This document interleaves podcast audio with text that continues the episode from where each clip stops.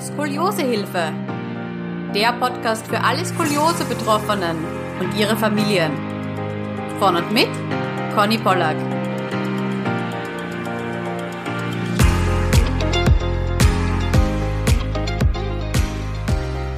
Hallo und herzlich willkommen zu einer neuen Podcast-Folge. Heute ist der Teil 2 dran von dem Interview mit Skolidoc, also mit Dr. Wanke und Dr. Krenauer.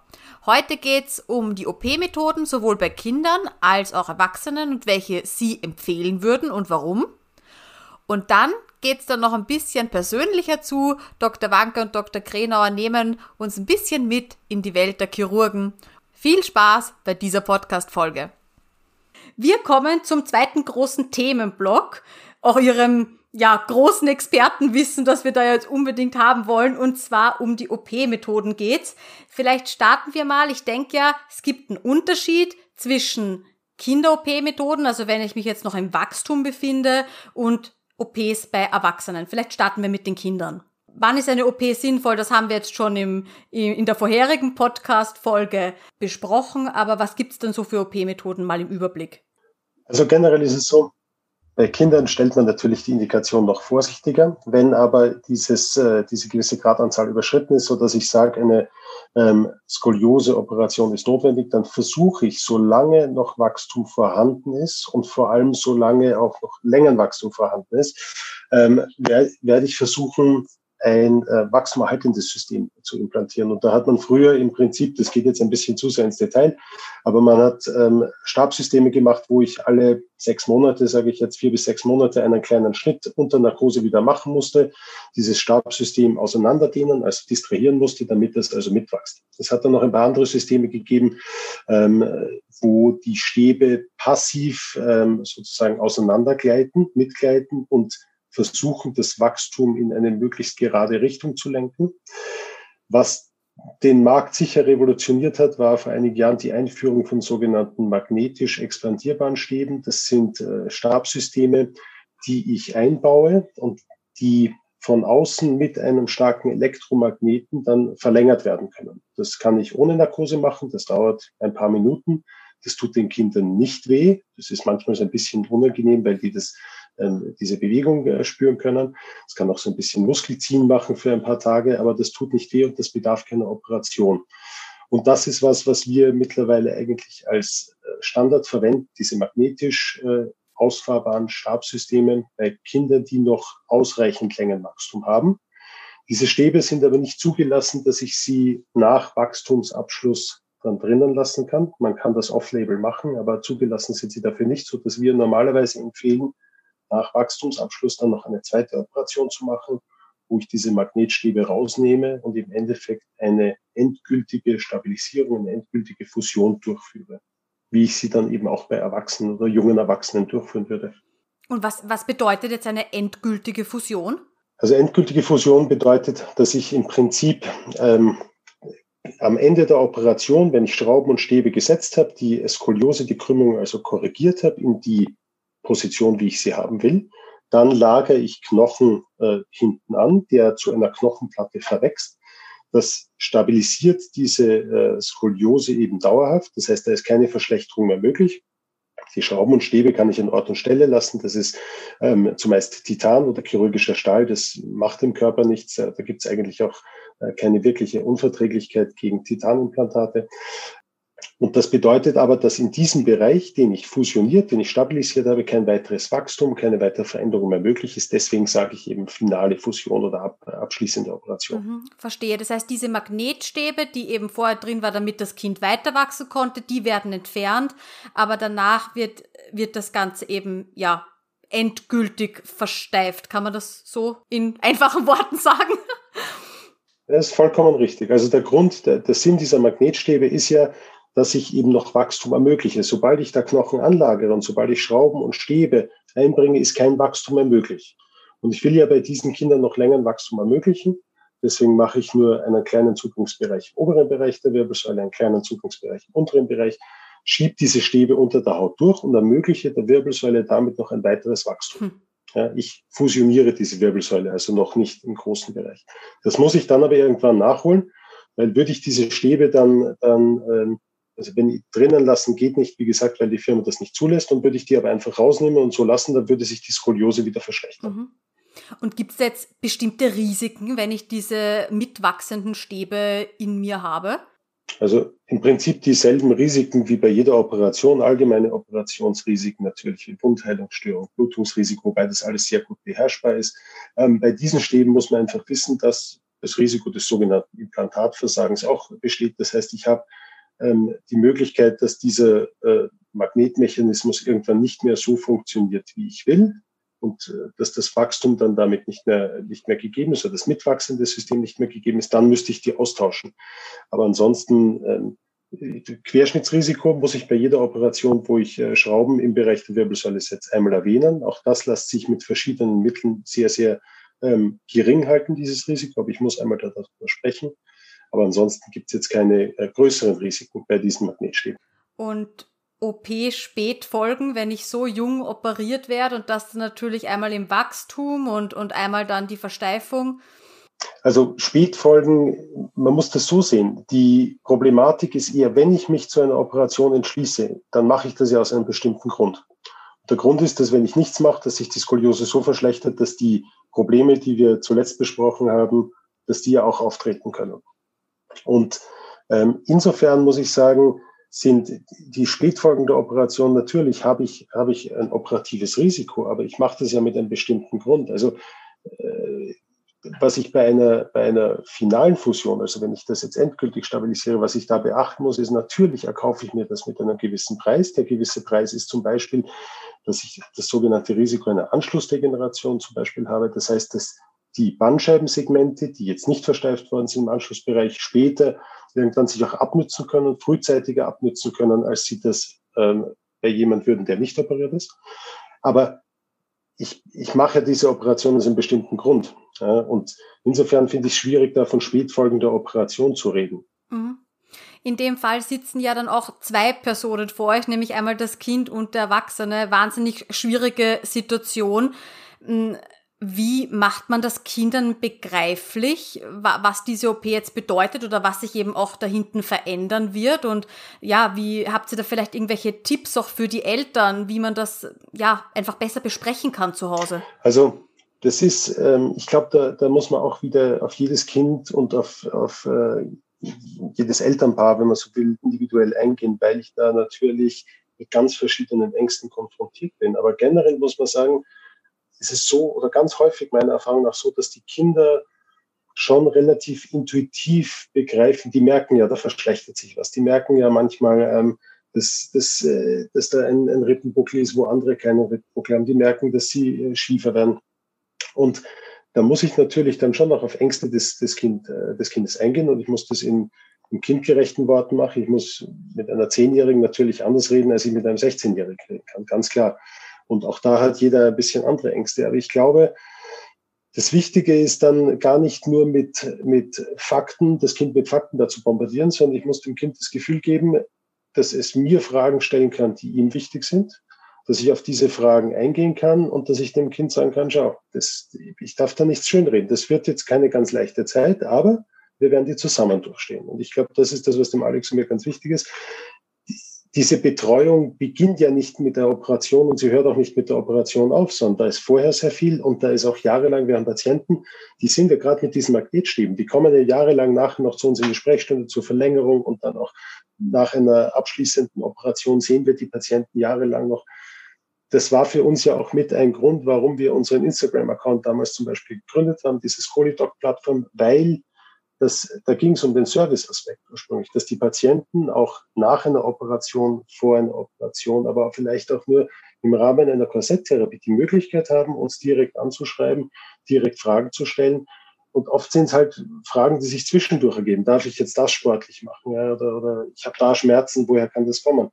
Und da kann ich dann nicht immer auf den nächsten äh, Kontrolltermin warten, sondern das ist halt eine Frage, die am besten kurz zwischendurch auch in drei Zeilen manchmal äh, gut zu beantworten ist. Und das ist, glaube ich, ganz wichtig. Das muss ich sowohl den Kindern als auch den Eltern vermitteln. Was ich persönlich da noch ganz gerne anmerken würde, ist, man muss auch die Eltern tatsächlich so weit informieren, dass die das ihrem Kind auch beibringen können, was da jetzt dann passiert. Weil letztlich sind immer die Eltern die Vertrauenspersonen von dem Kind. Aber wenn sie die Eltern im Fachchinesisch zurücklassen und da vollkommen einschüchtern, dann bringt das auch nichts. Ja? Also es ist total wichtig, dass man eben die Eltern auf den gleichen Stand, wie man mhm. selber ist, dass man die dahin bringt und äh, somit quasi die Verbindung aufbaut. Mhm. Ist diese, dieses System der mitwachsenden Stäbe und diese anschließende komplette Versteifung, ist es das einzige System, das bei Kindern angewandt wird oder gibt es da auch noch andere? Nein, also da gibt es, so wie ich gesagt habe, also es gibt immer, es muss ja immer ein, Plan B geben und, und es hat ja auch eine Zeit vor diesen Magnetstäben gegeben und ähm, da gibt es im Prinzip sind diese mitwachsenden Stäbe, die es früher gegeben hat, oder mitwachsende Systeme, muss man besser sagen, die es früher gegeben hat, sind im Prinzip dieselben Stäbe, die ich bei einer anderen Operation auch verwenden würde, vielleicht in geringerem Durchmesser ähm, bei, bei sehr jungen Kindern. Aber der Unterschied, und ich glaube, das ist das, dieses, ähm, das wichtigste Unterscheidungskriterium zwischen den Magnetstäben und allen anderen Systemen ist, bei allen anderen Systemen muss ich eine kleine Operation machen, um aktiv die Stäbe zu verlängern, wenn das was ist, wo ich die Stäbe äh, aktiv mitwachsen lassen will. Ähm, und auch bei den passiv mitwachsenden Stäben, also Stabsystemen, wo sich die Stäbe gegeneinander ähm, verschieben und sozusagen nur eine Schienung des Wachstums darstellen, ist es so, dass ich dann ähm, irgendwann wieder aufmachen muss, womöglich die Stäbe verlängern, wenn die zu kurz geworden sind. Das kann sich manchmal verklemmern, dann muss ich dann nochmal ran. Also in den meisten Fällen muss ich dann nochmal operativ ran, was ich bei diesen Magnetstäben in den meisten Fällen auf ein Minimum reduzieren kann. Zumindest die Verlängerung muss ich nicht operativ machen. Es gibt noch zwei, drei andere Systeme, die man nennen muss, die auch noch im Wachstum angewendet werden können und die ein dynamisches System letztlich darstellen. Und da ist eigentlich momentan so ein bisschen das Führende des VBT, muss man ganz klar sagen. Das ist über ein Seilzugsystem, das man eben bei Kindern oder Jugendlichen, wo noch Wachstumspotenzial vorhanden ist, dass man da auf der einen Seite einbringt und letztlich die eine Seite festhält und die andere Seite wachsen lässt und dadurch die Korrektur herbeiführt. Jetzt ist es so, dieses System hat es früher schon mal, oder so ein ähnliches System hat es früher schon mal gegeben und die aktuelle Studienlage, muss man ehrlicherweise sagen, ist jetzt nicht so vielversprechend. Es zeigt sich einfach, dass die Komplikationsrate relativ hoch ist. Da hast du, glaube ich, genauere Zahlen, Lorenz. Also die letzten Studien, die von der Scoliosis Research Society da publiziert worden sind oder die da im Rahmen des Treffens veröffentlicht worden sind, zeigt sich, dass da insgesamt, also mit allen möglichen Komplikationen, die auftreten können, sind bis zu 40 Prozent. Also das ist, da muss man sich vor Augen halten, da wird fast jeder zweite Patient oder jede zweite Patientin nochmal operiert oder erfährt irgendeine Form von Komplikationen. Und das ist natürlich eine sehr, sehr hohe Anzahl. Dennoch gibt es Patienten, bei denen bringt es auch perfekte Ergebnisse. Absolut. Also man darf das nicht komplett ablehnen, beziehungsweise es gibt für jede operative Maßnahme Vor- und Nachteile, so ist es. Und ich glaube, man muss auch offen sein für Fortschritt und Neuentwicklungen. Nur man muss auch, und das ist schon entscheidend, den aktuellen Stand der Wissenschaft schon mit einfließen lassen. Und man kann jetzt nicht anfangen zu experimentieren und, äh, und das ist eben das, was man was wir meinen mit äh, ehrliche Beratung und man muss sich da die Zeit nehmen und muss die, muss die Leute schon klar darüber aufklären. Also wenn jetzt mein Steckenpferd nur das VBT wäre, eben dieses dynamische Seilzugsystem, dann ist es so, dann, dann will ich das halt am Mann bringen, auch, durchaus. Ja, aber das macht dann nicht, nicht zu viel Sinn, ja, weil ich dann nicht mehr objektiv bin. Ja, es ist eine relativ neue Methode. Ich glaube, die ist 2018 dann zu uns nach Europa gekommen. Die kommt ja ursprünglich aus den USA. Aber sie hat halt den Vorteil, dass die Bewegung erhalten bleibt der Wirbelsäule. Also das sehen immer die Patienten, haben ja sehr große Ängste vor dieser Versteifung und dass sich dann alles ganz steif anfühlt. Und dann kommt so eine neue Methode daher und man, die verspricht einem, dass man ganz beweglich und dynamisch bleibt. Das ist natürlich ja so wie die Karotte vor, vor, vor die Nase halten. Das ist also ein ganz wichtiges Thema, was Sie da ansprechen. Und natürlich hören wir das auch von Patienten. Das, was man sich aber vor Augen führen muss, ist, dass in den Fällen, also Erstens ist das Indikationsspektrum für dieses VBT, also für dieses Seilzugsystem, sehr eng. Da muss ein gewisses Restwachstum noch vorhanden sein. Das heißt, ich muss da sehr früh das machen. Und dann muss ich mir auch bewusst sein, dass das in Deutschland eigentlich in den meisten Fällen noch nicht von der Krankenkasse übernommen wird. Das heißt, die Kosten der Operation müssen in vielen Fällen äh, selber gezahlt werden. Das ist nicht, nicht ganz wenig. Ähm, das Dritte ist, ich, ich muss ja immer sagen, wenn ich einem Patienten eine Operationsmethode empfehle, dann muss ich auch selber davon überzeugt sein. Und wenn ich, wenn ich mir jetzt überlege, ist das was, was ich zum Beispiel bei meiner Tochter empfehlen würde oder nicht, dann muss ich da sagen, aufgrund der jetzigen Datenlage kann ich das nicht empfehlen. Auch weil wir wissen, dass einige Patientinnen ähm, nach der Operation, weil man da durch den Brustkorb gehen muss und die Lunge kollabieren lassen muss für den Operationszugang. Wir wissen, dass es da manche Patientinnen gibt, die teilweise ein Jahr nachher noch äh, Lungenprobleme haben und, und also nicht die volle Lungenfunktionsfähigkeit haben. Aber wenn wir jetzt, und das ist vielleicht was, wo der Alex dann was dazu sagen kann, weil der sich sehr viel beschäftigt hat, ähm, auch mit modernen Implantaten, wie wir sie verwenden, wo man eine sogenannte Versteifung ähm, durchführt des Rückens, gerade im Bereich von äh, der Brustwirbelsäule, wenn wir also thorakale Skoliose haben, da ist die Bewegungseinschränkung de facto nicht vorhanden. Alex, vielleicht magst du da was dazu sagen. Also man muss ja sagen, wenn wir OP indizieren, dann haben wir eine Krümmung in der Regel über 50 Grad in der Brustwirbelsäule und kompensatorisch ist es dann sehr oft so, dass die Lendenwirbelsäule gegenschwingt. Ja, also die Lendenwirbelsäule versucht, die Krümmung der Brustwirbelsäule auszugleichen. Und jetzt ist es so, wenn man die Brustwirbelsäule ganz hart mit den neuen Techniken korrigiert, dann sehen wir, und das ist eigentlich auch früher schon beschrieben worden und untersucht worden, dann sehen wir, dass sich die Lendenwirbelsäule selber in einer sehr gute oder eine gute bis sehr gute Korrekturposition selbst begibt. Ja?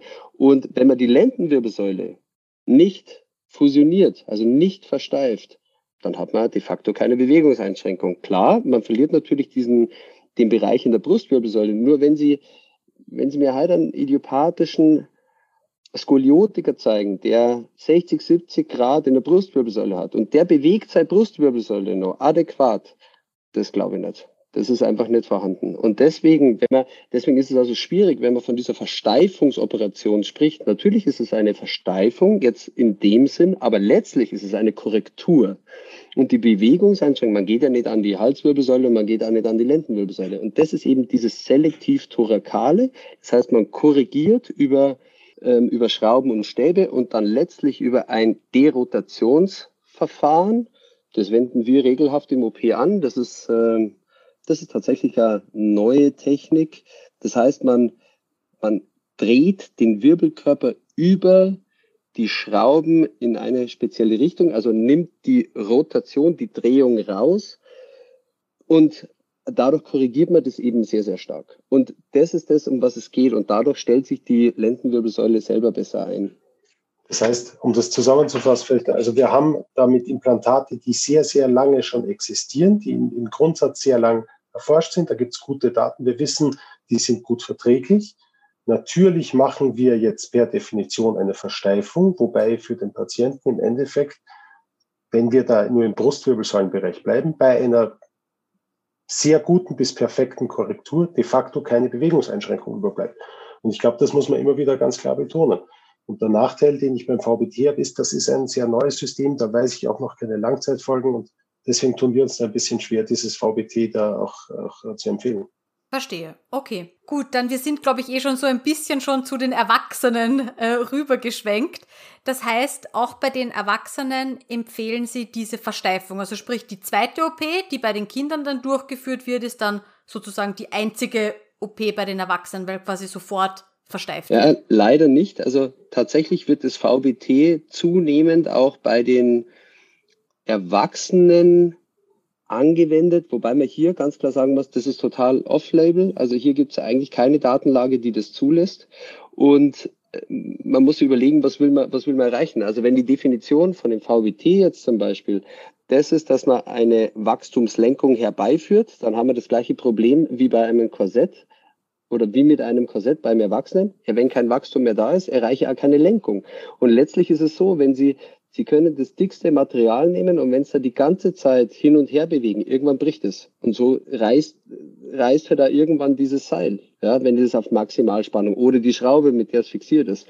Und deswegen muss man ehrlicherweise sagen, ist es halt nur mal so, dass man momentan momentaner Goldstandard einfach über Schrauben und Stäbe die Korrektur herbeiführt. Und da ist es einfach, dass man die maximalen Mittel ausschöpfen sollte, eben mit diesen 3D-Derotationssystemen und dass man da eine perfekte Korrektur erreicht.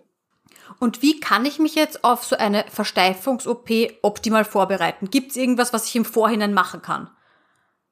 Also grundsätzlich ist es so, wenn ich mich für eine OP an sich vorbereiten will, dann muss ich mich maximal damit auseinandersetzen. Ich muss mal, muss mal bewusst machen, was macht die OP, wofür mache ich die OP und ich sollte ehrlicherweise, bevor ich mich zur OP entscheide, das konservative Regime, also alle konservativen Möglichkeiten ausgeschöpft haben. Weil dann ist es so, wenn das alles nicht funktioniert hat, dann bin ich auch bereit für die OP. Grundsätzlich gilt, je fitter man vorher ist, desto leichter tut man sich auch danach. Ja, also wenn ich, wenn ich vorher einfach überhaupt kein Interesse an Sport gehabt hat oder mit zu bewegen, dann wird es auch danach nicht, nicht besser. Also man implantiert dann nichts, was an, was an, was an fitter macht. Ja das gilt. Dann ist es so, dass man, dass man natürlich schauen sollte, dass man sich gesund ernährt, ähm, dass man Körpergewicht, das spielt immer eine Riesenrolle. Wenn man, wenn man zu dick ist, hat man, neigt man eher zu Wundheilungsstörungen, raucht. Da gibt's äh, eine Million Sachen, die, die da eine Rolle spielen. Ja. Und dann ist es so, wenn man sich auf die OP vorbereitet, total wichtig, Meinungen einholen und die Klinik anschauen, in der ich mich operieren lasse. Das Bauchgefühl entscheidet letztlich darüber, wo man sich operieren lässt. Weil man arbeitet extrem eng zusammen und man muss seine Ängste äußern können und man muss ja letztlich auch klar und offen kommunizieren können. Das hilft mir der beste Operateur nichts, wenn, wenn, wenn ich mit dem nicht unterhalten kann. Wenn ich dem nicht erklären kann, hey, ich habe ein Problem, mir geht's nicht gut, ich, ich hänge durch. Und gerade bei Skoliosen-OPs ist es so, der Einbruch kommt. Der Einbruch kommt, egal wie gut es einem am Anfang geht und direkt nach der OP, man fällt in ein Loch. Und dafür sind die Operateure dann unter anderem da. Da geht man zusammen durch. Hm, da hat die Lisa ja auch in zwei Podcast-Folgen wirklich ausführlich darüber berichtet. Und auch, ich habe das jetzt schon von mehreren Seiten gehört, es, die Zeit danach, die ist hart. Aber wenn man natürlich die richtigen Personen um einen hat, die einen wieder hochziehen, ähm, ja, dann wird es ein bisschen leichter. Ja, das Hochziehen das Hochziehen, Entschuldigung, wenn ich das noch sagen darf, das Hochziehen ist in diesem Fall ja wirklich psychisch, aber auch physisch, weil natürlich ist es für uns leichter, aus unserer Erfahrung zu sagen, okay, wir wissen, jetzt ist der zweite, dritte, vierte Tag, jetzt, jetzt ist man in diesem Loch drin, aber das wird wieder besser, die Schmerzen vergehen. Und das physische Hochziehen ist tatsächlich, was wir regelmäßig bei Patienten sehen, dass dann eben, wenn man in diesem, in diesem Loch drinnen ist, in diesem psychischen Loch drinnen ist, das ist dann manchmal, weil da auch so viel Ängste dann verbunden sind, halten die Implantate, kann ich mich denn überhaupt bewegen, darf ich jetzt am Bauch liegen, darf ich rumlaufen, dass es dann jemand braucht, der kommt und das machen wir dann tatsächlich mit unseren Patienten selber, weil wir einfach wissen, was kann man dem Patienten zumuten und nicht. Und dann kann man die an die Hand nehmen und sagen, komm, wir gehen jetzt, wir laufen zusammen über den Gang, äh, wir schauen, was funktioniert. Und dann merken die Patienten, das funktioniert eigentlich ganz gut. Und damit nimmt der Schmerz ab. Aber ich muss die Erfahrung haben, dass ich mich traue, mit dem Patienten gemeinsam eben diese Linie zu überschreiten. Und das ist das, was der Alex ganz richtig gesagt hat. Da brauche ich jemanden, dem ich weit genug vertraue, dass ich, dass ich mich auch darauf einlasse. Und deswegen ist dieses Bauchgefühl wieder so dieses Entscheidende und ganz Wichtige. Vor der OP möchte ich natürlich, dass das Ergebnis so gut wie möglich ist. Könnt ihr im Vorhinein schon abschätzen, ob man komplett korrigieren kann, ob noch ein paar ja, Restgrad überbleiben und was macht das aus, wie viel eigentlich korrigiert werden kann? Wir machen natürlich vor der, vor der OP diese Bending-Aufnahmen, die wir angesprochen haben. Und dann gibt es da noch eine Variation, das sind Traktionsaufnahmen. Da zieht der in der Regel der Lorenz am Kopf oder am Fuß und ich am Kopf, je nachdem. Also wir ziehen den Patienten lange und das sind eben diese Traktionsaufnahmen und dann bewertet man, wie flexibel, also wie beweglich ist diese Wirbelsäule noch. Das gibt uns einen Hinweis, wie viel wir korrigieren können. Letztlich muss man sagen, entscheidet sich das alles im OP. Wie, wie gut geht's? Und wir überwachen ja die Funktion des Rücken, Rückenmarks mit einem Neuromonitoring. Und wenn wir merken, das gibt es leider ähm, durchaus, dass ein Problem auftritt ja, und wir einen Abfall vom Neuromonitoring haben, dann akzeptieren wir mehr Krümmung, Restkrümmung und korrigieren nicht auf, auf Teufel komm raus, weil letztlich ist es besser, mit der, mit der verbliebenen Restkrümmung selber rauszugehen, als äh, mit einem schönen Röntgenbild im Rollstuhl zu sitzen. Ja. Also die Grenzen werden da mittlerweile, muss man sagen, nicht durch die Implantate ähm, gelegt. Also mit modernen Implantaten und mit den Techniken, die wir haben können, wird theoretisch eigentlich fast jede Krümmung komplett, fast komplett gerade bekommen. Aber so wie der Alex sagt, ich meine, das, das, die entscheidende Struktur ist dann natürlich das Rückenmark und das macht nicht alles mit und nach dem muss man sich richten. Und wenn ich jetzt vor der OP mich besonders, also ich versuche, mich beweglich zu halten, viel zu dehnen und so weiter, bringt das dann noch irgendwas für, für das Korrekturergebnis? Das kommt so ein bisschen darauf an, wie die, wie stark die Krümmung ist und wie stark diese Verknöcherung schon stattgefunden hat. Und wenn man, man muss ehrlicherweise sagen, wenn, wie will man, wie will man Beweglichkeit erhalten in der Brustwirbelsäule? Wie soll man diese, diese Krümmung aufdehnen? Das geht einfach nicht. Und das ist auch das, was wir in der OP immer sehen. Man meißelt ja diese Gelenke weg. Also man knackt es richtig auf und versucht, diese Beweglichkeit wieder komplett herzustellen oder den, sagen wir so, den Wirbelkörper an sich, die Segmente beweglich zu machen, um die Korrektur durchzuführen. Also es ist definitiv gut, wenn man sich dehnt, weil man die Muskulatur sehr beweglich hält und, äh, und geschmeidig und auch dieses ganze myofasziale System. Aber lassen Sie mir so sagen, es ist auf jeden Fall besser als nichts zu tun. Okay. Und wie viel OP-Materialien hat man denn dann eigentlich im Körper? Also wie viel wiegt das ganze System da, was ich dann da hinten drin habe? Das ist eine gute Frage. Also letztlich sind es Titanschrauben und äh, Kobaltchromstab. Um ehrlich zu sein, ist dann ein paar hundert Gramm vielleicht. Okay, also ich bin da dann nicht auf einmal fünf Kilo schwerer. Nee, nee, nee, nee, nee. Das kann man definitiv nicht als Ausrede verwenden. okay, das hat dann andere Gründe. Können sich die Materialien im Körper entzünden? Also wir haben schon von dieser Wundheilungsstörung gesprochen, aber wirklich, dass diese Materialien abgestoßen werden. Gibt's das? Also aus immunologischer Sicht muss man sagen, ist eine Titanallergie. Es gibt einige wenige Fälle weltweit, die beschrieben sind, wo nicht ganz klar ist, ob das eine echte äh, Abstoßungsreaktion ist. Aber generell ist auf Titan eigentlich keine Allergie möglich. Bei den Kobaltchromstäben, also bei diesem chirurgischen Stahl, ist ein gewisser Nickelanteil drinnen. Es gibt Patienten, die tatsächlich eine wirkliche Nickelallergie haben. Auch da ist nicht ganz klar, da gibt es unterschiedliche Meinungen drüber, ob das zu einer Lockerung oder zu einer Abstoßung, wenn man führen kann. Wir machen es so, also wenn wir wissen, dass der Patient eine Nickelallergie hat, dann verwenden wir einfach keine, keinen Stahl, keine Kobaltchromstäbe, sondern dann verwenden wir einfach reine, reines Titan und damit ist das Problem eigentlich behoben. Okay. Und wie lange muss ich dann nach der OP Medikamente nehmen? Also grundsätzlich ist es so, dass man Medikamente, die man nehmen muss, da geht es eigentlich nur um Schmerzmittel. Und das variiert ehrlicherweise von Patient zu Patient ganz krass. Grundsätzlich kann man sagen, je jünger die Patienten sind, desto, desto schneller kann man die Schmerzmittel absetzen und desto weniger oder desto kürzer nehmen die die grundsätzlich. Ja, je älter man ist, mein, wenn man dann so in meinem Alter ist, da zwickt es auf Hauses überall. Und, äh, und grundsätzlich wird man das eher länger, wird ich eher länger nehmen, aber nach sieben, sieben bis zehn Tagen ist man definitiv nur noch bei Bedarfsmedikation. Mhm. Und wenn man sich da vorstellt, was man letztlich mit dem Rücken gemacht hat, was man den so hingerichtet hat, äh, dass man mit Hammer und Meißel gearbeitet hat und man hat da, man hat das beweglich gemacht, dann hat man das verschraubt und so, dann hat man, also gibt da durchaus sehr, sehr große ähm, Wunden und das vernäht man wieder neu und die Muskulatur wird wieder, wieder alles zusammengenäht, dann ist es schon unfassbar, was der Körper eigentlich aushält und wie schnell er sich regeneriert. Gibt es jetzt nach der Versteifungs-OP irgendwelche Sachen, die ich gar nicht mehr machen darf? Wir haben da unser Regime so ein bisschen geändert, ehrlicherweise.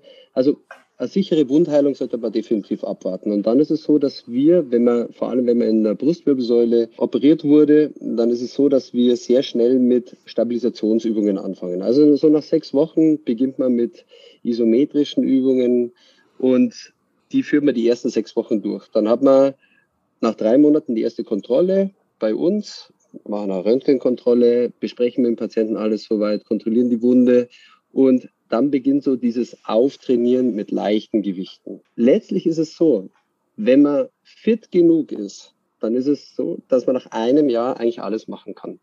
Mhm. Die meisten, bei den meisten haben wir eher das Problem, dass die sich so schnell und so gut erholen, dass die nach, äh, nach sechs Monaten eigentlich, da kriegen wir dann Anfragen, kann ich Fallschirm springen, ja? kann, ich, kann ich zum Skifahren, kann ich nach äh, sechs Wochen wieder reiten? Kann er, was kann er alles? Und das wird dann so schwierig, dass man die manchmal einbremst. Das ist eher so das Problem. Aber grundsätzlich, wenn das alles gut gegangen ist, wenn es gut verheilt ist und wenn man seine Muskulatur auftrainiert hat, kann man alles machen, was keinen Schmerz macht. Mhm. Und gibt es jetzt irgendwelche Jobs, von denen Sie dann trotzdem abraten, also wo man zum Beispiel jetzt schwer heben muss? Nein, auch da ist es so, dass man ehrlicherweise darauf eingehen muss, wie gut ist der Patient oder die Patientin trainiert. Und da muss man so ein bisschen individuell schauen, wie, welche, welche Operation letztlich durchgeführt wurde, wie lang ist die Fusionsstrecke oder diese Korrekturstrecke.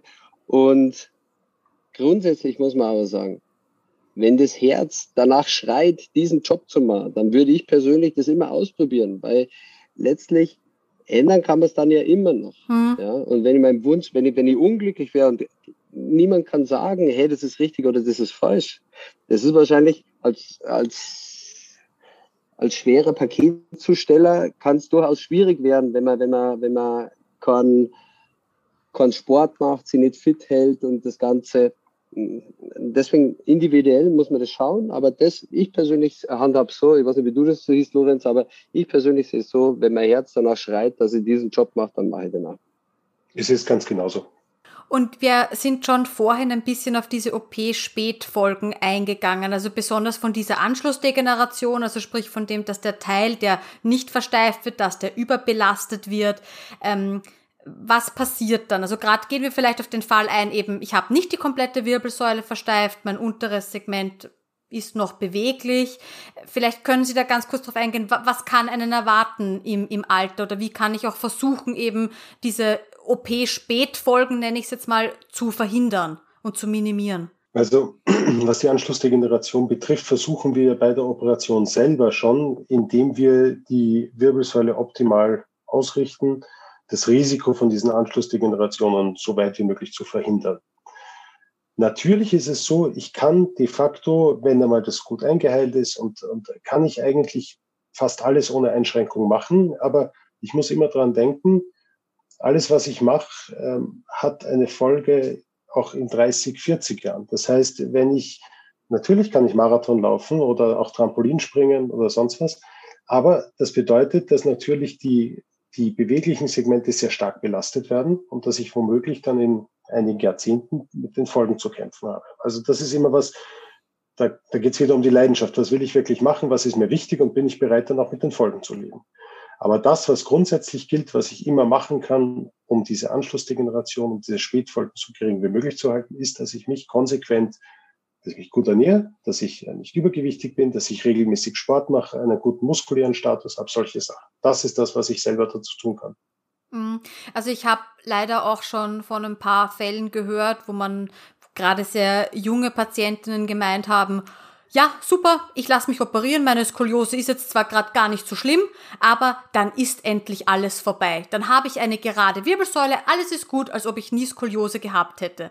Vielleicht können Sie da noch was dazu sagen, weil ich sehe das durchaus kritisch und ähm, es gibt doch ja den ein oder anderen OP-Kandidaten, der dann nochmal operiert werden musste, einfach weil ihm auch nicht gesagt wurde, dass er nachher Sport machen muss und sich trotzdem noch immer um seinen Rücken kümmern muss. Ganz richtig, ist ein ganz wichtiger Punkt und ich glaube, das fällt unter das Thema äh, Erwartungsmanagement und auch, äh, was ich vor der Operation besprechen muss, dass ich ganz klar mit dem Patienten sagen muss, ich kann meinen Teil als Operateur machen, das heißt, wir können die Skoliose korrigieren, aber dein Teil als Patient ist es, dich drum zu kümmern, das ist dein Körper, dich drum zu kümmern, dass du deinen Körper gut trainiert hältst und es ist eben eben nicht so, wie Sie das gerade gesagt haben mit diesem Beispiel, dass mit der Operation dann alles vorbei ist. Das ist ja auch bei Patienten, die nicht operiert sind. So, ich, ich muss, wenn ich keinen Sport mache, wenn ich mich nicht trainiert äh, halte, dann werden die Schmerzen kommen. Das ist, das ist eine, eine unweigerliche Konsequenz. Mhm.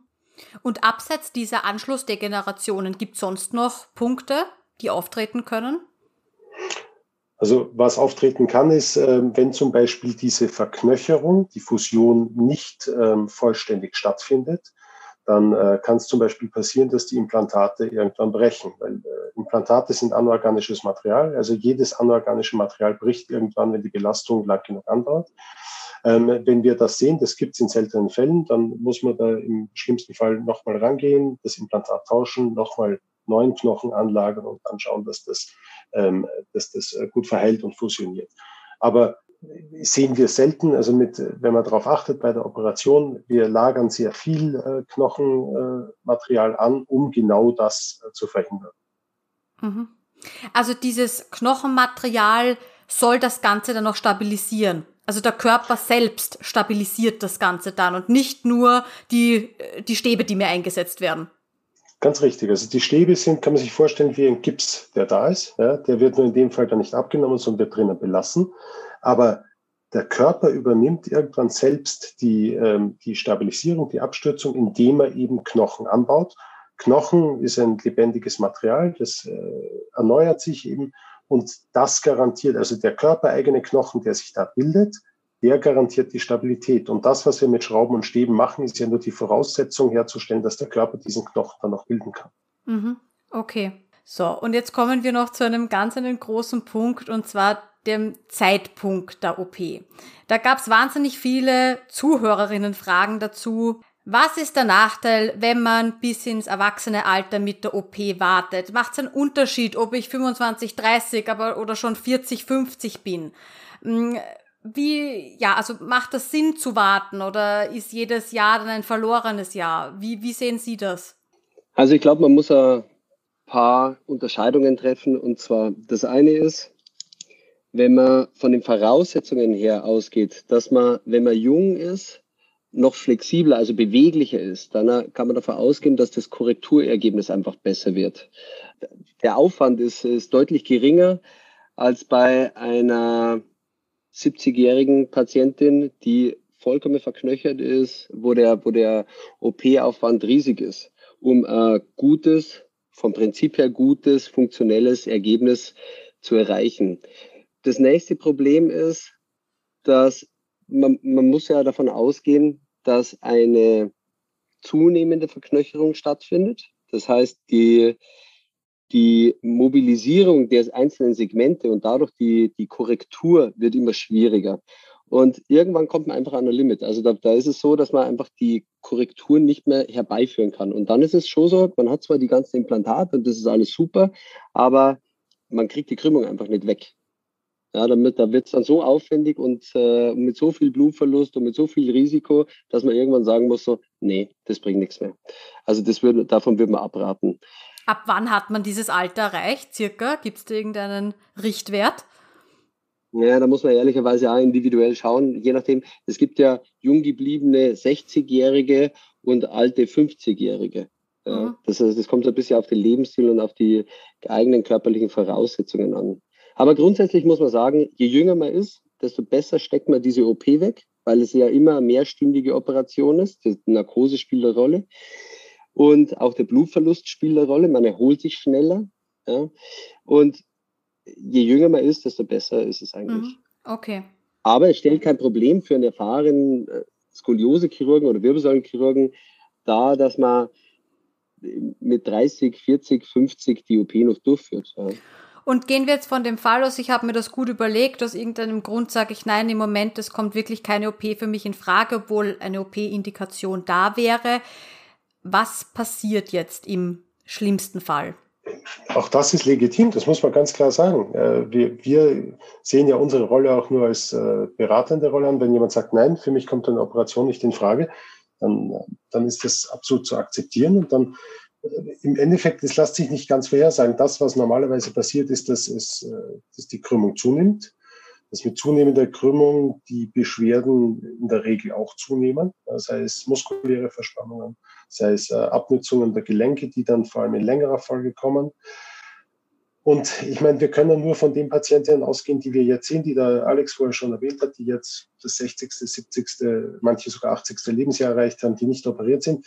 Da sehen wir massive, wirklich massive Abnutzungen äh, der Facetgelenke, des Iliosakralgelenks, also des Beckenringgelenks, was mit massiven Schmerzen einhergeht. Und da haben wir schon alle Hände voll zu tun, um das konservative, also das nicht operative Spektrum an Therapiemöglichkeiten auszuschöpfen, ähm, um die Schmerzen dann nicht auf Null zu bringen, sondern auf ein erträgliches Maß zu reduzieren. Und wenn man mit diesen Patientinnen spricht, dann sagen die schon, ich hätte mich damals schon operieren lassen, nur damals gab es diese Möglichkeiten noch nicht. Und ich glaube, das, das muss man sich immer vor Augen halten. Und es ist jede Entscheidung zu akzeptieren. Aber wichtig ist von unserer Seite den Patienten schon noch zu vermitteln, was kann denn passieren, wenn ich nicht operiere und mit welchen Folgen muss ich dann irgendwann leben? Weil die Abnützungen, wenn die mal aufgetreten sind, die kriege ich doch nicht mehr weg. Wissen Sie, und man muss ja ganz klar sagen, also Anschlussdegenerationen. Letztlich ist es so, die Krümmung, die sich ausbildet, die versteift und die angrenzenden Segmente, also die Bandscheiben, die sind in einer totalen Fehlstellung. Also letztlich entwickelt sich auch hier eine Anschlussdegeneration und mit, mit äh, den gleichen den gleichen Folgen. Und durch die OP an sich versucht man, die angrenzenden Segmente mhm. gut zu stellen. Sie haben jetzt schon gerade angesprochen, Sie haben auch ältere Patientinnen, die vielleicht vor Jahrzehnten operiert worden sind, damals vielleicht eben auch noch mit ganz anderen Methoden, wie Sie vorher schon ausgeführt haben. Ähm, haben Sie Erfahrungen mit Patienten, die so Anfang der 80er Jahre operiert wurden und wie es denen so heute geht? Das würde eine Zuhörerin interessieren. Da gibt es eine ganz, ganz interessante Studie und zwar hat die die Quali Lebensqualität ausgewertet und man muss sagen, dass auch dieser Harrington Rod, das war ja letztlich einfach nur Stab, der eingesetzt wurde mit eher weniger, weniger befriedigenden, befriedigenden Korrekturergebnissen, aber Stabilisierung der Wirbelsäule wurde erreicht und die Lebensqualität bei den untersuchten Patienten war überwiegend gut im Vergleich zu den nicht operierten. Definitiv, war besser. Und die Patienten, die wir jetzt sehen, die haben oftmals tatsächlich einfach, weil es ja einfach die Korrektur nicht wirklich durchgeführt wurde. Man hat eine sehr starke Anschlussbelastung und da hat man dann äh, Abnützungserscheinungen.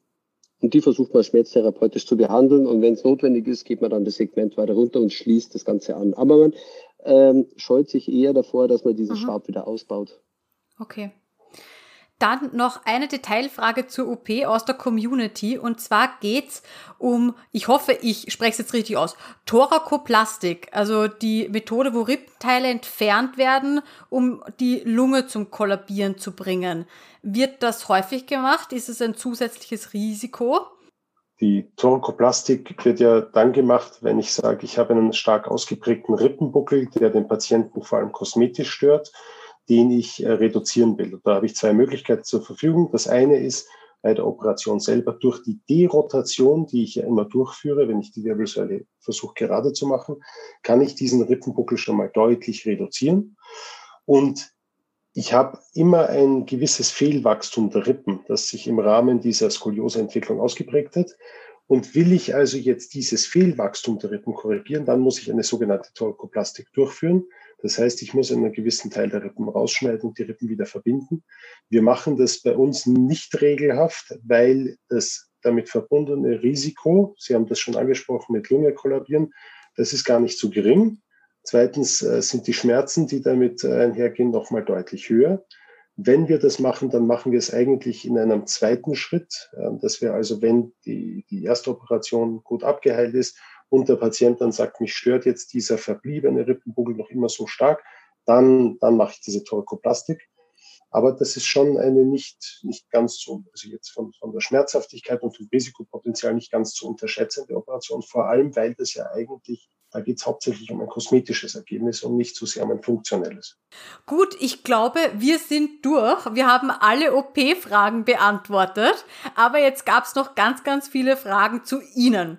Starten wir mal mit, was ist überhaupt eure Motivation gewesen, Skoliose-Spezialisten, Skoliose-Chirurgen zu werden? Wie wird man das und warum? Also letztlich ist es so, man muss sich oder zumindest sehen wir das so, man muss sich in der Orthopädie irgendwo auf einen Fachbereich spezialisieren. Und bei uns oder bei mir persönlich war es jetzt die Wirbelsäule, die mich da interessiert hat. Und mein Chef, das ist jetzt der Dr. Mehren, der war damals ganz äh, ausschlaggebend für mich. Der hat mich nämlich zu diesen OPs mitgenommen. Der hat, äh, der hat mich gefragt, ob man das zusammen, ob mich das interessieren würde und ob man das vorstellen könnte eben mich mit den Skoliosen intensiver auseinanderzusetzen. Und ich konnte mir das vorstellen, zumindest nachdem ich so eine Skoliosen-OP gesehen habe und habe mir dann immer intensiver damit auseinandergesetzt und auch diese Leidenschaft dafür entwickelt. Und es ist ja tatsächlich so, dass man, wenn man sich schon spezialisiert auf Wirbelsäulenchirurgie, ist tatsächlich nochmal eine weitere Spezialisierung eben diese Deformitätenchirurgie. Es gibt nicht so ganz viele Skoliose-Chirurgen, weil es immer sehr aufwendig ist und weil diese OPs sehr, ja, sehr komplikationsbehaftet sein können. Ja. Letztlich ist es aber so, dass, dass man sehr viel damit bewegen kann. Man hat da, man hat da in der Regel junges Patientenklientel, für die wo es, eine extreme Rolle spielt, wie gut man diesen, diesen Eingriff durchführt. Und das war mir persönlich immer ja, sehr wichtig, da tatsächlich was zu bewegen, auch für die Zukunft. Und weil es einfach eine komplexe und wirklich interessante chirurgische Erfahrung ist. Bei mir muss ich gestehen, war es ähnlich. Ich bin dann dazugekommen, wie der, wie der Alex mit unserem Chef, dem Dr. Mehren, das auch schon begonnen hat. Dann bin ich auch dazugekommen.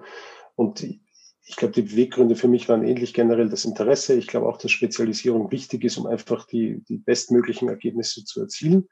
Man kann unfassbar viel bewegen, wenn man sieht, äh, dass man Patienten ein sehr hohes Maß an Lebensqualität wiedergeben kann. Gerade sehr junge Patienten, die ja eben noch sehr viele Jahre vor sich haben.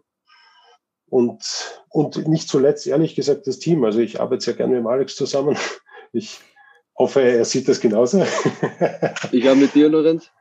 Ich habe mit dir, Lorenz, definitiv. Genau, ich glaube, das müsst ihr nochmal erwähnen, weil ähm, ihr operiert ja zusammen immer, soweit ich das verstanden habe, oder? Ja, wir versuchen das tatsächlich so durchzuziehen. Das haben wir, das war damals ein ganz wichtiger Aspekt, weil es da sehr viele Studien gibt, die zeigen, dass die Komplikationsrate massiv gesenkt werden kann, wenn ein konstantes Team von zwei, also zumindest zwei Chirurgen vorhanden ist. Wir können parallel operieren, das heißt, er macht seine Seite, ich mache meine Seite und dadurch sparen wir massiv OP-Zeit, wir sparen massiv, also wir reduzieren die Blutung, damit ähm, wir reduzieren die Komplikationen, weil ich blind weiß, was er macht und umgekehrt. Und nach den neuesten Leitlinien sollte das auch der Standard sein. Das ist nicht immer möglich, nicht in allen Häusern möglich. Bei uns ist es glücklicherweise möglich. Da müssen wir uns auch bei unserem Chef bedanken, Dr. Mehr, der das äh, auch ermöglicht hat. Ähm, aber das zahlt sich aus. Und wie lange hat jetzt eure Ausbildung gedauert? Also es dauert ja schon wahnsinnig lange, überhaupt Arzt zu sein, aber sich dann nochmal zu spezialisieren, wie kann man sich das vorstellen, diesen ganzen Prozess? Es war kein Wochenendkurs. Ja, also nach den, nach den sechs Jahren Studium ähm, hat man dann noch einmal ähm, die sechs Jahre chirurgische Ausbildung und äh, im Ende der, der Ausbildungszeit erfolgt dann zumeist schon so eine, oder bei vielen zumindest eine, eine gewisse äh, Spezialisierung schon Richtung Wirbelsäule, also sowas bei uns. Und also bis man dann auch an die Deformitäten, also die Skoliosen wirklich ran darf, dauert es schon noch mal ein bisschen. Also das, das ist schon eine gewisse Ausbildungszeit, die man da, die man da in Kauf nehmen muss. Aber ein bisschen ist nett ausgedrückt, das sind schon nochmal mehrere Jahre, bis man die Skoliosen operiert, weil man die, grundsätzlich sollte man die komplette Wirbelsäule operieren können, auch mit dem neuesten Stand der Techniken. Und die, ja, die Skoliosen sind halt aufgrund von dieser dreidimensionalen Veränderung sehr, sehr komplex und man muss sie da schon gut reinfuchsen können und das verstehen auch vor allem und das dauert da Zeit. Mhm. Wann habt ihr dann zum ersten Mal gemeinsam operiert? Wie lange ist das her? Fünf Jahre? Ja, ungefähr. Fünf Jahre. Ja. Mhm. Da ist man schon eingespielt, ja. Wie viele OPs habt ihr? Wie viele Skoliose-OPs in der Woche oder im Jahr, je nachdem? Ja, wir machen so zwei bis drei Skoliosen pro Woche. Wow, Wahnsinn. Ja, es gibt schon, also man muss sagen, es gibt Häuser, die machen die machen mehr, aber die haben auch mehrere Teams und bei uns ist halt immer das gleiche Team und deswegen sind wir da sehr, sehr stolz drauf und sind ehrlicherweise auch sehr zufrieden mit den Ergebnissen, die wir persönlich liefern. Ja, und wir können, wir machen keine, keine Versuche oder sowas, sondern das ist ganz klar strukturiert. Wir planen die Patienten, wir betreuen die ja sehr lange vorher. Und wir planen die Schritte, wir setzen uns vor den, äh, vor den Operationen zusammen, schauen uns die, schauen uns die Röntgenaufnahmen an, gehen die einzelnen Schritte durch, äh, besprechen die OP-Taktik, weil die, äh, die ändert sich ja ehrlicherweise auch von Patient zu Patient. Ähm, die Grundlagen bleiben immer gleich, aber wo zieht man jetzt auf, wo, wo drückt man zusammen, wie korrigiert man, wo dreht man, nimmt man den Stab raus, wechselt man das, den Drehpunkt, den Rotationspunkt nochmal, was ist möglich, was ist nicht möglich, was erwartet man, das wird alles vor OP zusammengeplant und intensiv diskutiert. Da hat man durchaus mal manchmal eine andere Meinung und dann, das ist also eher interessant, also man setzt sich da intensiv auseinander miteinander und, äh, und kommt in der Regel zu sehr guten Ergebnissen. Hm, aber das ist ja auch was Schönes, oder? Wenn man im Team arbeitet und nicht alleine und dass man eben auch manchmal vielleicht diesen Kontrapartner hat, der eben sagt, na, sehe ich jetzt ein bisschen anders. Ich wollte gerade sagen, das ist genau das, äh, was Sie da richtigerweise ansprechen. Das ist eben das Schöne im Team. Und, und wenn ich das mit jemandem diskutieren kann, wo ich einfach eine unfassbare Anzahl von Operationen schon durchgeführt habe und eigentlich schon weiß, wie der tickt, aber das, es ergeben sich ganz andere konstruktive Diskussionen daraus, als wenn ich das mit, als wenn ich das mit mir selber womöglich ausmachen muss. Ja. Wie alt war eure jüngste und eure älteste Patientin? Also ich denke, die jüngste war sieben, oder? Ich glaube. Denke ja. mal sechs, sieben. Und die älteste, wirklich an der Skoliose operierte, war 77. Wow. 76, 77. Aber das war sehr aufwendig, das muss man ganz klar sagen. Und jetzt haben Sie schon erwähnt, also ich kann zu Ihnen kommen, wenn ich mich grundsätzlich beraten möchte, was sind die richtigen Behandlungsmethoden. Ich kann zu Ihnen kommen, wenn ich eventuell eben auch eine OP benötige. Wie sieht's jetzt aus mit Korsett? Ähm, wird das bei Ihnen auch angeboten? Also diese konservative Therapieschiene, wie ausgeweitet ist das bei Ihnen? Also das wird äh, nicht nur angeboten, sondern das ist sogar eigentlich der Hauptteil unserer, unseres äh, Patientenkollektivs. Also wir haben eine eigene Werkstatt bei uns im Haus, mit der wir sehr eng zusammenarbeiten, was sehr äh, angenehm ist, weil wir natürlich kurze Dienstwege haben. Wenn ich am Röntgen sehe, mir passt die Korrektur im Korsett jetzt äh, nicht 100 Prozent, dann rufe ich einmal kurz an, sage, hey, bitte ändert mal das und dann wird das auch sofort umgesetzt. Das ist, und das ist ganz wichtig. Also ich, ich glaube, man muss das nochmal betonen. Die, die meisten Patienten mit Skoliose benötigen ja glücklicherweise keine Operation. Also es ist tatsächlich nur ein Bruchteil, das ist circa zehn Prozent der Patienten, die im Laufe ihres Lebens eine Skoliose-Operation benötigen. Und insofern ist die Korsetttherapie und auch die konservative Skoliose-Therapie ist ein ganz, ganz wichtiger ähm, Bestandteil unseres therapeutischen Alltags. Wobei man klar sagen muss, wir betreuen auch fremde Korsette, also jetzt nicht bloß die bei uns im Haus, da ist halt einfach nur der nur der, der Weg hat dann kürzer, wenn er bei uns im Haus ist. Ja, dann können wir gleich direkt anrufen, weil unsere Korsettbauer dürfen keine Änderung, das ist eine versicherungstechnische Frage, keine Änderung vornehmen von fremden Korsetten.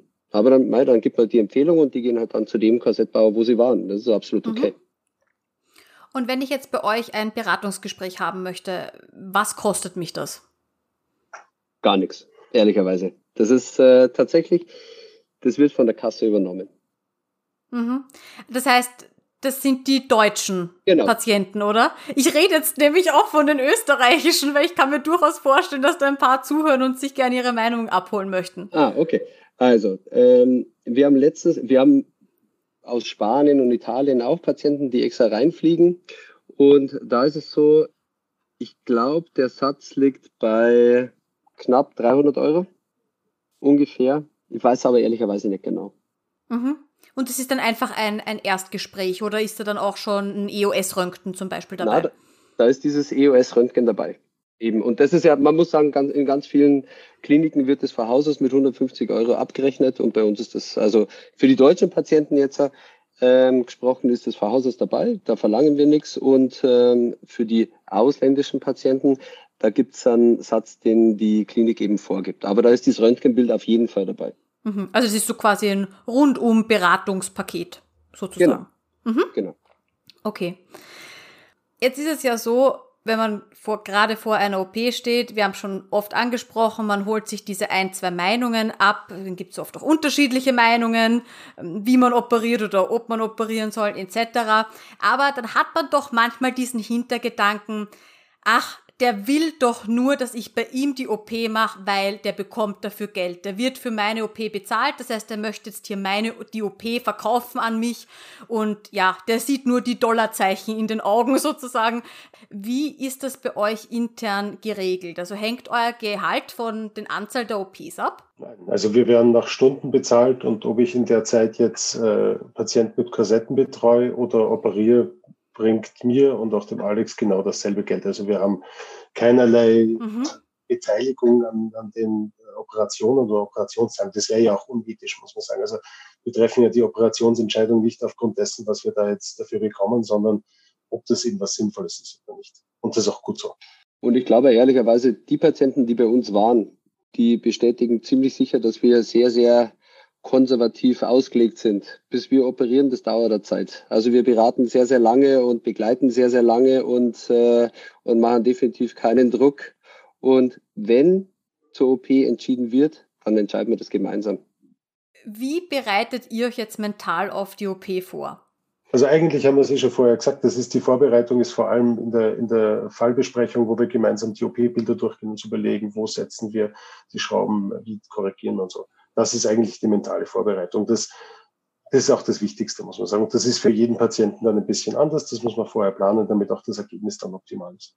Das heißt, nervös vor der OP sind Sie nicht? Hm, glücklich, also ich, ich glaube, ich rede für uns beide, weil also nervös wird es nicht treffen. Natürlich ist man immer, ich würde es als als fokussierte Angespanntheit, aber Angespanntheit im positiven Sinn. Also das ist keine Nervosität.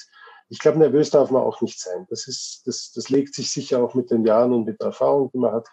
Ähm, man darf das nie auf die leichte Schulter nehmen. Ja, das ist immer was, äh, wo man, wo man hochkonzentriert ist, hochkonzentriert arbeitet, aber nervös trifft es nicht. Nein. Und es gibt natürlich Fälle, die sind hochkomplex und hochrisikobehaftet. Das weiß man vorher. Da ist man bisschen ruhiger im OP und fokussierter noch ja, und bereitet sich noch besser auf den Fall vor. Aber wenn man permanent Angst hätte oder permanent nervös wäre vor der OP, dann macht man den Job nicht lang. Dann entscheidet man sich ja übrigens nicht für Skoliosekirurgie. Aber wie geht ihr jetzt damit um? Ich meine, jeder hat mal einen schlechten Tag, jeder hat mal vielleicht diese eine Stunde weniger geschlafen. Ich meine, ihr seid ja auch nur Menschen, ja. Ihr habt auch ein privates Umfeld, ja, was einen ja sicher auch prägt und dass man dann halt eben dieses Stück weit mit in die Arbeit nimmt. Also das ist ein immenser Leistungsdruck ja auch, den ihr habt. Also grundsätzlich ist das was, so wie man vorher gesagt hat, man fängt ja nicht mit den Skoliose-OPs an. Also man wird an diesen Leistungsdruck herangeführt. Das ist ein jahrelanger Prozess. Ähm, ich glaube, ganz wichtig ist, man muss sich immer bewusst sein, also niemand von uns ist perfekt. Wir sind alle nur Menschen.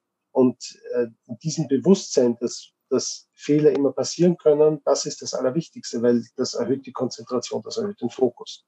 Und das ist ja mit ein Grund, dass wir uns entschlossen haben, das eben im Team zu operieren, weil nach diesem Vier-Augen-Prinzip vier Augen einfach mehr sehen als zwei. Und, und oft ist es einfach auch mal so, dass man während der Operation dann sich bespricht, du schau, würdest du das jetzt auch so machen oder siehst du das anders? Das ist ein, ein kontinuierlicher Prozess. Und da, natürlich muss der Ansatz sein, Fehler so weit wie möglich auszuschalten, weil jeder Fehler da ganz, ganz heftige Konsequenzen haben kann. Aber ich glaube, man muss eben in dem Bewusstsein rangehen, dass niemand von uns perfekt ist. Und wenn man mit diesem Bewusstsein rangeht, dann kann ich bestmöglich versuchen, Fehler zu vermeiden. Mit Vorbesprechung, mit Nachbesprechung, aber auch währenddessen mit Teamarbeit. Und eines muss man auch sagen, wir verbringen so viele Stunden miteinander. Ja, also man, man kriegt sehr schnell mit, ob der andere einen guten oder einen schlechten Tag hat. Und das ist eben auch dieser Vorteil. Wenn man im Team arbeitet, dann ist man ein Team und dann geht man mit dem anderen einmal durch einen schlechten Tag durch. Dann ist man halt derjenige, der den anderen aufbaut. Und dann, äh, dann geht es auch. Letztlich ist es so, das Team entscheidet. Ja, und diese, diese, diese Teamstruktur lässt einen, lässt einen einfach fokussierter sein und bringt einfach grundsätzlich also sowas wie einen schlechten Tag. Ich kann mich jetzt nicht erinnern, wann wir jemals zusammen bei der Skoliose-OP einen schlechten Tag gehabt hätten, ehrlicherweise. Nein, tatsächlich. Das ist, man ist da so fokussiert und man ist da so vorbereitet. Mhm. Und eins lernt man in dieser, in dieser medizinischen Ausbildung und in der Facharztzeit, wenn man, gerade wenn man Chirurg ist, also Schlaf wird überschätzt. ist jetzt trotzdem schon mal was passiert im OP-Saal? Also diese OP-Risiken, von denen man immer spricht und die man ja auch vorher dann eben unterschreiben muss, dass man sich dessen im Klaren ist, dass was schiefgehen kann, etc. Ja. Also passiert in dem Sinn, dass einmal eine Schraube zum Beispiel runterfällt. Ja, das schon. Ähm, ich klopfe immer auf Holz. Also natürlich stellen auch Patienten so die Frage bei Querschnitt und ich, ich klopfe dann immer auf Holz. Ich sage, ja, wir haben glücklicherweise bis jetzt keinen dauerhaft Querschnitt gehabt. Wir hatten einen Patienten, der tatsächlich während der Operation einmal einen Ausfall von dem Neuromonitoring gezeigt hat, also wo sich gezeigt hat, dass das Rückenmark äh, überstrapaziert wird. Da haben wir dann die Operation mehr oder weniger unterbrochen und die Korrektur gelassen. Das hat sich mhm. dann aber auch gut erholt und dann konnten wir die Operation, also in einem zweiten Eingriff eine Woche später dann noch gut abschließen. Okay, ja, das ist sehr beruhigend zu hören. Ihr habt schon gesagt, ihr betreut die Personen, die Patienten ja schon lange, lange Zeit, bevor sie dann eventuell eben am OP-Tisch landen. Im OP selbst. Die Frage kam von der Lisa, ich glaube, das darf ich sagen, weil sie hat über Social Media ganz offen gestellt. Seht ihr dann den Menschen Lisa vor euch, also mit all seinen Charaktereigenschaften, so wie man sie halt kennenlernt, oder betrachtet ihr den Patienten neutral? Also als so OP-Gegenstand ohne, ohne jeglichen Charakter. Tatsächlich ist es so, dass man, dass die Professionalität gewährleistet sein muss. Also das heißt, man, man fokussiert sich auf seine Arbeit. Da ist es nicht so, dass die, dass die Lisa vor mir liegt und, und wir, wir jetzt die Person an sich operieren, mit der man sich vorher nur super unterhalten hat und, und äh, die man jetzt schon lange kennt und dann, wo man nur am besten die, die Eltern und Großeltern auch schon kennt. Um das geht's dann nicht, sondern da geht's tatsächlich einfach rein um die Arbeit und um das, dass wir unsere Leistung bringen und das sind wir unseren Patienten schuldig, dass wir uns da auf sowas fokussieren. Weil alles andere würde da nur ablenken, ehrlicherweise. Mhm. Deswegen ist es ja so, dass man seine eigenen Angehörigen eher, eher nicht operieren will. Ah, okay. Ja, weil man dann, weil man das nicht ganz so gut ausschalten kann und, äh, und vielleicht ein bisschen zu viele Emotionen reinbringt. Also die eigenen Kinder, falls die mal so stark Skoliose hätten, das wäre schwierig, oder? Ganz schwierig. Da sucht man sich jemanden, also vom Lorenz würde ich es operieren lassen, definitiv, aber ähm, ich selber hm, würde mein Kind jetzt nicht operieren. Mhm. Ich sehe es ganz genauso. Also dem Greni würde ich da auch vertrauen. Aber selber, man steht vielleicht dann dabei, aber das ist, das ist ja ganz schwierig. Ich glaube, das kann man auch erst dann wirklich entscheiden, wenn das, wenn man in der Situation ist. Das finde ich ganz schwierig zu beantworten, ehrlicherweise. Und wenn ihr jetzt selbst Skoliose hättet, so stark, dass es Zeit wäre, sie zu operieren, ähm, würdet ihr die OP vornehmen lassen? Ja, das kann man, das kann man ehrlicherweise ganz gut beantworten. Und zwar, wenn man das konservative Regime ausgeschöpft hat, wenn man wirklich einfach nicht klarkommt und wenn, wenn die Indikation, also der Grund für die OP klar gegeben ist, dann würde es definitiv machen lassen. Wie ist es bei dir, Lorenz? Ich sehe es ganz genauso. Also ich glaube, das Ziel ist ja immer, so wie du gesagt hast, das Konservative maximal auszureizen. Und die Entscheidung ist ja keine, die ich dann treffe, weil ich sage, dass ich habe jetzt gerade mal Lust drauf, mir die Skoliose operieren zu lassen, sondern die ergibt sich, weil es eigentlich keine wirkliche Alternative dazu gibt. Und dann sehe ich es ganz genauso, gerade auch mit der Erfahrung, die wir haben.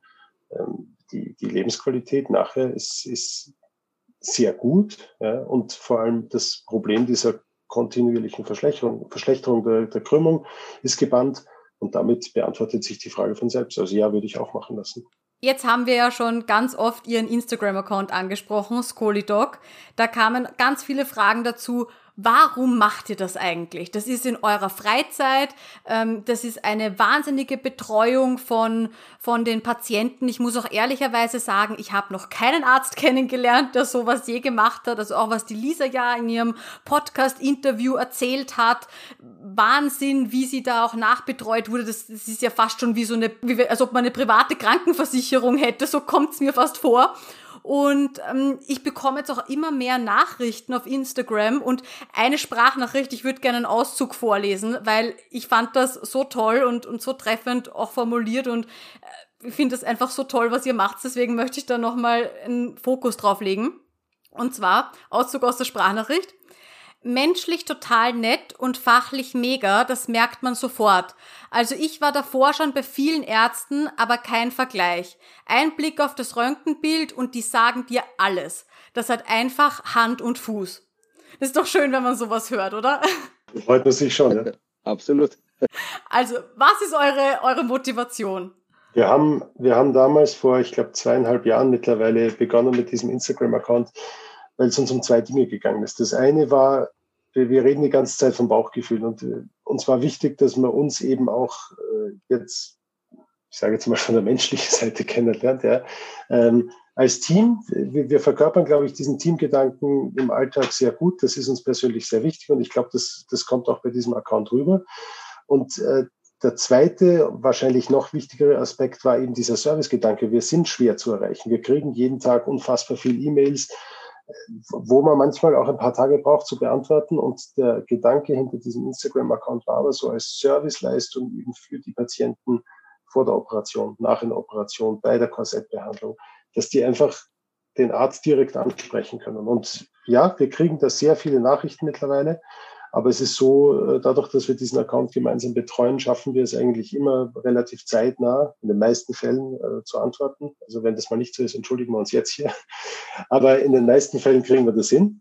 Und ich denke, das, das ist auch unser Anspruch. Also wir, wir machen das beide aus Überzeugung und, und zu unserer Überzeugung gehört auch, dass eben diese Serviceleistung dazugehört. Und völlig egal, ob jemand jetzt privat versichert oder kassenversichert ist, wenn ich, wenn ich dieses Vertrauensverhältnis eingehe, einer, einer therapeutischen Behandlung bei einer Skoliose, dann muss ich bereit sein, auch das zu leisten. Und das ist ja, wir kriegen da ja auch was zurück. Wir kriegen dann ja auch Vertrauen zurück und das ist schon schön. Toll. Nein, ganz, ganz toll. Bitte, bitte macht weiter so. Ich war wirklich völlig begeistert, wie ich davon zum ersten Mal erfahren habe, war ich noch so ein bisschen skeptisch, aber dachte, okay, das ist jetzt so ein Ausnahmefall. Aber jetzt habe ich das schon von so vielen Seiten gehört und ich sehe immer mehr Instagram-Stories, auch wo die Leute sagen, ah, ich war gerade bei Dr. Wanke, bei Dr. Grenauer in der schönen Klinik, ähm, ja, gerade zur Kontrolle oder einfach zur Begutachtung. Und äh, das ist einfach, ja, was Schönes, wenn man doch, glaube ich, sieht, dass einfach die, die, die Patienten so, so, so glücklich auch sind sind mit der Betreuung und sich so gut aufgehoben fühlen. Es freut uns sehr und es macht uns natürlich schon noch Spaß. Also ich glaube, man merkt uns beiden an, dass wir Spaß bei unserem Beruf haben. Anders, also ich kann jetzt nur von mir reden, aber ich glaube, der Alex sieht das ähnlich anders, könnte ich es nicht machen. Ich könnte in keinem Beruf arbeiten, wo ich keinen Spaß habe. Ja, ich sehe es absolut genauso. Und äh, ehrlicherweise macht es mir ja irgendwie stolz, dass das so gut läuft und dass das, äh, dass die Leute das auch so empfinden, wie das, was wir, wir wollten das ja auch so rüberbringen. Ja, wir wollten für die Leute da sein und äh, macht, macht mich schon stolz, dass das so funktioniert. Schön. Und jetzt gibt es ja noch eine tolle Neuigkeit und zwar, ihr beide habt ein Buch geschrieben. Bitte erzählt uns mehr. Also bei dem Buch ist es tatsächlich, geht es darum, dass was wir sehen, ist, dass sehr viele Patienten mit äh, unglaublich viel falschen Informationen aufschlagen bei uns. Also das Internet bietet natürlich eine unglaubliche Fülle an, an Informationen, aber halt auch, leider Gottes eine unglaubliche Fülle an Falschinformationen und an Informationen, die man nicht verarbeiten kann. Und was uns aufgefallen ist in, in den unzähligen Sprechstunden, die wir da durchgeführt haben, es ist so, man verliert die Patienten und vor allem die Eltern und auch die Kinder eben ähm, sehr schnell, wenn das zu viel Fachchinesisch ist und weil es einfach Skoliose, Deformitäten, Kopfwinkel, das ist, das ist ein sehr komplexes Thema und man verliert die Patienten. Also man merkt wirklich während dem Gespräch, ui, jetzt ist er weg. Jetzt, jetzt das war zu viel Information, das geht nicht mehr. Und letztlich ist man dann doch sehr, sehr verloren, wenn man, wenn man diese Information bekommen hat. Wenn man, wenn man sich vorstellt, man geht jetzt, äh, man hat einen Verdacht auf irgendwas an der Wirbelsäule, dann kriegt man ein Röntgenbild und dann ist auf einmal, mein Kind hat, hat eine schwere Skoliose oder was auch immer und braucht jetzt vielleicht eine Kassetttherapie oder OP. Dann ist man ja erstmal total erschlagen und fühlt sich ein bisschen verloren und verlassen. Und Dafür haben wir gesagt, das kann eigentlich nicht sein. Ähm, wir würden gern ein Buch schreiben, das sich an die Patientinnen und die Eltern richtet, wo man so einen Leitfaden hat und wo man einfach versucht, ohne das ganze Fachchinesisch, also verständlich die ganze Skoliose nochmal aufarbeitet. Welche, welche Richtlinien gibt's? Was heißt denn das eigentlich? Eigentlich ist es, also wir haben es als Ratgeber betitelt, ähm, den man hernimmt oder den man dafür verwendet, dass man sich vorbereitet quasi für dieses Arztgespräch und es dann durch die Therapie mit begleitet. Mhm. Ja, und wir gehen da auf mehrere Sachen ein, unter anderem auch darauf, dass äh, was man total unterschätzt, ist diese psychologische Belastung. Die spielt da eine Riesenrolle mit Skoliose. Meine, letztlich ist es immer ein Thema, Rücken ist immer ein Thema. Man, auch das, äh, auch eine Kassetttherapie ist immer eine psychologisch belastende Sache und äh, auch da wird drauf eingegangen. Wie gesagt, man, wir bieten äh, Links zu Kontaktstellen und sowas. Also das ist ein sehr umfassendes Buch und soll wirklich ein Ratgeber sein, der die Leute genauso wie wir, wenn wir die Möglichkeiten haben, an die Hand nimmt und begleitet durch diese Zeit. Sehr schön. Und wo bekomme ich dieses Buch? Das wird jetzt veröffentlicht, wahrscheinlich im ersten Quartal des nächsten Jahres. Wir sind ja gerade bei den, bei den abschließenden Feinjustierungen, sage ich. Ähm, und wir werden das dann äh, sowohl über Amazon als auch im, im deutschen Buchhandel ähm, äh, wird das zu erwerben sein. Wir werden das auf Instagram natürlich nochmal ankündigen, wenn es soweit ist. Genau, perfekt. Dann werde ich das auch auf jeden Fall auf meiner Website dann verlinken, wenn es soweit ist. Super, das freut uns natürlich. Sehr schön. Dr. Wanke, Dr. Krenauer, herzlichen Dank, dass Sie da waren, dass Sie sich so viel Zeit genommen haben. Bitte machen Sie weiter so mit dem Scolidog-Account. Es macht mich wirklich wahnsinnig glücklich, dass es solche Ärzte noch gibt und herzlichen Dank. Also vielen Dank erstens für die Einladung. Auch äh, Ihnen Gratulation. Das ist ein, ein, fantastischer Podcast, den Sie da haben. Also Dankeschön. bitte machen auch Sie weiter, weil Sie, Sie vermitteln da unglaublich viel Information. Danke für die Einladung. Tschüss. Danke sehr. Tschüss. Ciao. Das war Skoliosehilfe, der Podcast für alle Skoliose-Betroffenen und ihre Familien von Conny Pollack. Bist du auf der Suche nach einer speziellen Folge oder einem bestimmten Thema? Schau doch mal auf meiner Website www.skoliosehilfe.com slash podcast vorbei. Dort findest du Steckbriefe aller Podcast-Gäste mit Infos zu deren Folgen. Und falls du mit mir auch mal eine Folge aufnehmen möchtest, egal ob Skoliose-Patientin, Angehörige oder auch medizinisches Fachpersonal, dann schreib mir einfach auf Instagram oder per Mail. Genauere Infos findest du in der Beschreibung unter dieser Folge und auf meiner Website www.skoliosehilfe.com. Jede und jeder ist herzlich willkommen, denn ich bin der Meinung, dass deine Geschichte anderen Leuten Mut und Hoffnung geben kann. Also dann, bis zur nächsten Folge. Tschüss!